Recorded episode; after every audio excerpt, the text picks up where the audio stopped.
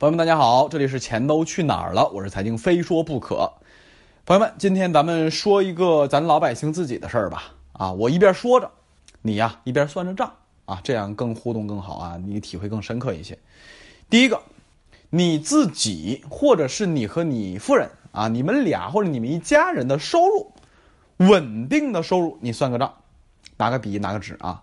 第二，你一个人或你们全家啊，这个月。硬性支出，啊，硬性支出不包括什么吃喝这些必需品的买卖，啊，只是和贷款有关。说到这儿，估计咱老粉儿就知道了我要说什么了啊，要说一下咱们自己的杠杆率。我一直节目里边讲宏观杠杆率，啊，前几期节目还讲了是监管不断收紧房企杠杆率，要让他们降杠杆。啊，最近这个政策更严更狠了啊！很多房企都都特别着急，赶紧回笼资金，啊，以房大那个恒大为代表的，又又开始折腾什么几折几折卖房了啊！虽然说很多地区不会让它降价来卖，但至少恒大这个降价甩房、快速销售回款这件事儿，全部来自于融资端的压力或者负债端的压力。啊，这个不展开说啊，后边我会专门开专题节目，关于房企融资那些事儿啊。好，收入算好之后，你再算你硬性贷款，啊，吃喝拉撒不算，除一下，假设我五千块，我老婆五千块，一个月稳稳的一万块钱收入，注意是稳稳的啊，你别把你股票挣两万块钱算进去，这玩意儿是高风险高投资品，你下个月亏赚都没准呢，这不能算进去啊，不能算，就是。硬性的稳稳的收入，还有一些朋友，比如说他的呃和销售业绩有关，这个月两万，下个月两千，这种这种你要要算一下平均数，长期以来的平均数啊，稳定一点就是稳定收入。我跟我老婆假设一万块钱啊，然后呢我房贷两千，哎，车贷一千，哎，然后呢三千块，一除你的杠杆率就是一万比三千。啊，就十比三吧，啊，这百分之三十多一点这就是你们一家人的杠杆率，啊，为什么我要说这件事儿？原因很简单，如果你们家或你个人的杠杆率维持到百分之三十左右的话，其实你的生活是相对，啊，比较幸福的。如果你的杠杆率达到百分之五十左右，其实就是。比较焦虑的夫妻二人有一人的收入要归零，只能依靠另一个人维持这个家庭的运转，相对来说就容易焦虑了。比如说房价涨一涨，房价跌一跌，股票涨一涨，股票跌一跌，哎，稍微的谁生个病，那都都很焦虑了，因为你这个杠杆率相对来说五十左右已经不低了，但至少这日子还能过，哎呀，平平常常、安安稳稳是没有问题的。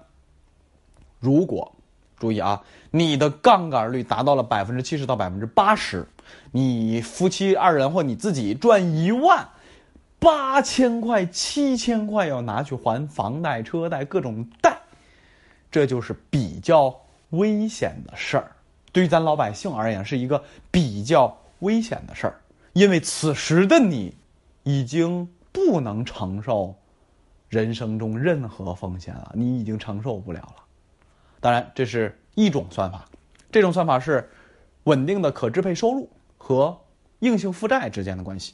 还有一种，甚至咱生活当中其实有不少人是怎么着？是家里有座金山，哎，我一个月挣两千，但对不起，我手里有一千万存款啊，有这种情况啊。尤其是以各种二代为代表的啊，比如说小两口刚结婚，比如说我我有一个朋友就是在宁波，啊，这个小两口啊结婚，哎，男方。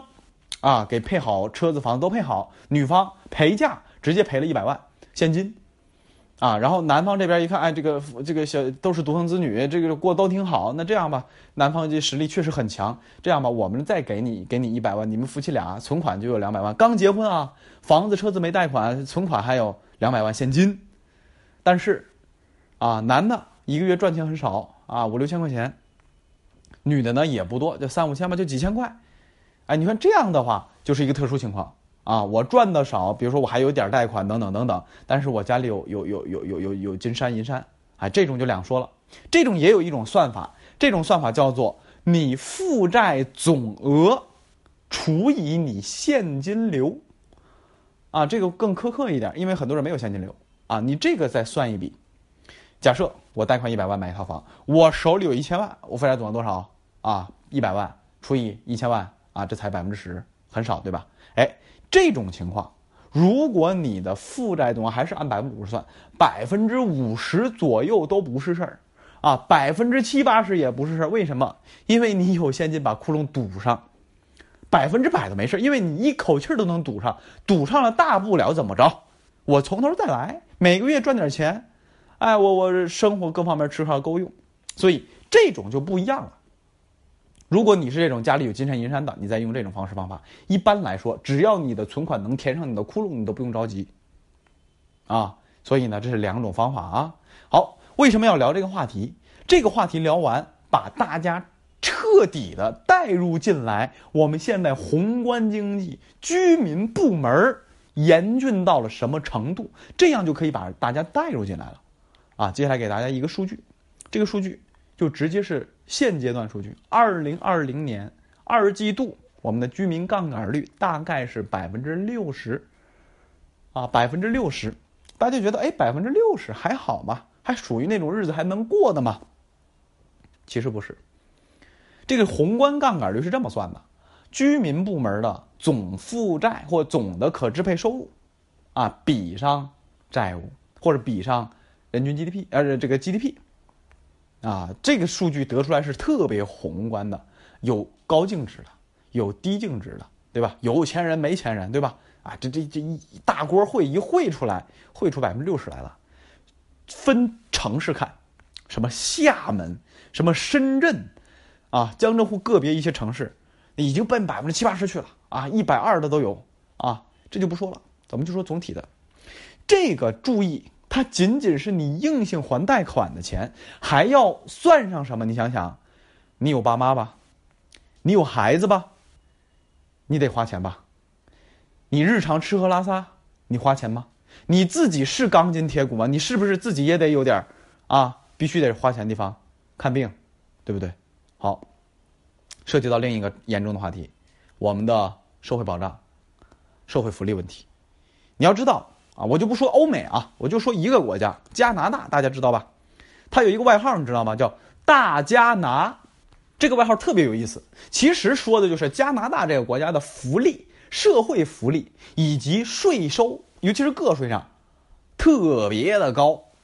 当然，人把税收高了，也是干嘛去了？给整个国民干嘛？二次分配了，让整个国民更享受更多的福利了，对吧？哎，我们如果把社会福利这一项算上去，咱老百姓宏观啊，百分之六十的杠杆率，和欧美发达国家那些社会保障、社会福利很高的那些国家，百分之八十是差距并不大，没啥区别，是没啥区别的。好。现在宏观的数据摆在这儿了，以及刚开始咱们老百姓自己特别有代入感的数据放进来之后，你再去思考几个宏观问题。第一个问题，消费，谁敢消费？我告诉你，我就问一下，谁敢消费？家里有矿的敢消费，肯定敢，对吧？哎，家里有两百万存款，我我没贷款的，或者贷款只有二三十万、三五十万的，我就算挣的少，啊，我也敢消费，对吧？哎，反过来。高收入群体、低杠杆率的人敢消费。我一个月赚一万，但是我两千块的房贷车贷，我敢消费吗？当然敢了，是吧？哎，也就是剩下这类人干了。接下来再给大家一组数据，啊，这个数据我刚发在知识星球上啊，知识星球叫“非说不可”，非是飞翔的“非”。当然，大家可以关注微信公众号啊，“财经非说不可”和喜马拉雅是同名同号啊，“非是飞翔的飞”，财经非说不可。文章里面有二维码，可以加入知识星球。刚发的数据，啊。二零一四年这一波牛市的大起点，房市这一波牛市大起点啊，其实不是二零一五年，啊，二零一五年是怎么着？是政策开口子，开口子然后开涨，但低点，啊，如果起点不都说最低点吗？低点是二零一四年，二零一四年那个时候房市还有一个政策，这个政策可能很多朋友都不知道，异地你是不能贷款的。什么叫异地不能贷款？我唐山人。想在你上海买房，对不起，你不能在上海贷款，全款你牛逼你行你上，但对不起你贷款不行。后来这政策才松了，就废除了，这才行了。啊，二零一四年，当时咱们的居民个人购房余额、贷款余额啊，比如说你贷款一百万啊，你还了五十万，剩下五十万，这个余额就算五十万，还的不算。贷款余额的增速或者说总值是十万出头。一四年，现在是二零二零年，六年过去了，现在是三十二万。二零二零年二季度啊，三十二万三千六百亿，啊，翻了二十多万亿，二十多万亿，借的钱都去买房了，哈，哎，这是一个数据，当然不是数绝对值的数字告诉你的一变化，更重要的变化是增速。二零一四年一季度我们是百分之十七二十左右这样一个增速。一五年房地产去库存，一六年啊居民杠杆率过低，应大力发展啊。两位领导人，重要的领导这个发动这样的一个这个政策之后，我们的杠杆率，这个这个个人的购房贷款余额从百分之十七十八啊比较低迷的情况，直接起步蹿升到二十到三十之间。然后一七年一线城市限贷限购，对吧？然后一八年一九年，随着虽然是二三线城市、三四线城市一直在翻倍，但政策是持续收紧的，所以我们直接在这个数据上体现出来了。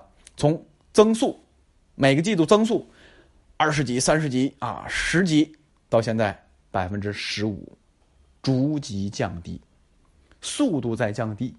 当然，这是在自己跟自己比。如果你把这个速度放到其他行业，有谁可以让咱全中国老百姓增速可达到百分之十五？现在已经低了，还百分之十五呢，比 GDP 还高。两倍呢？去疯狂去干一件事儿，只有房子，对吧？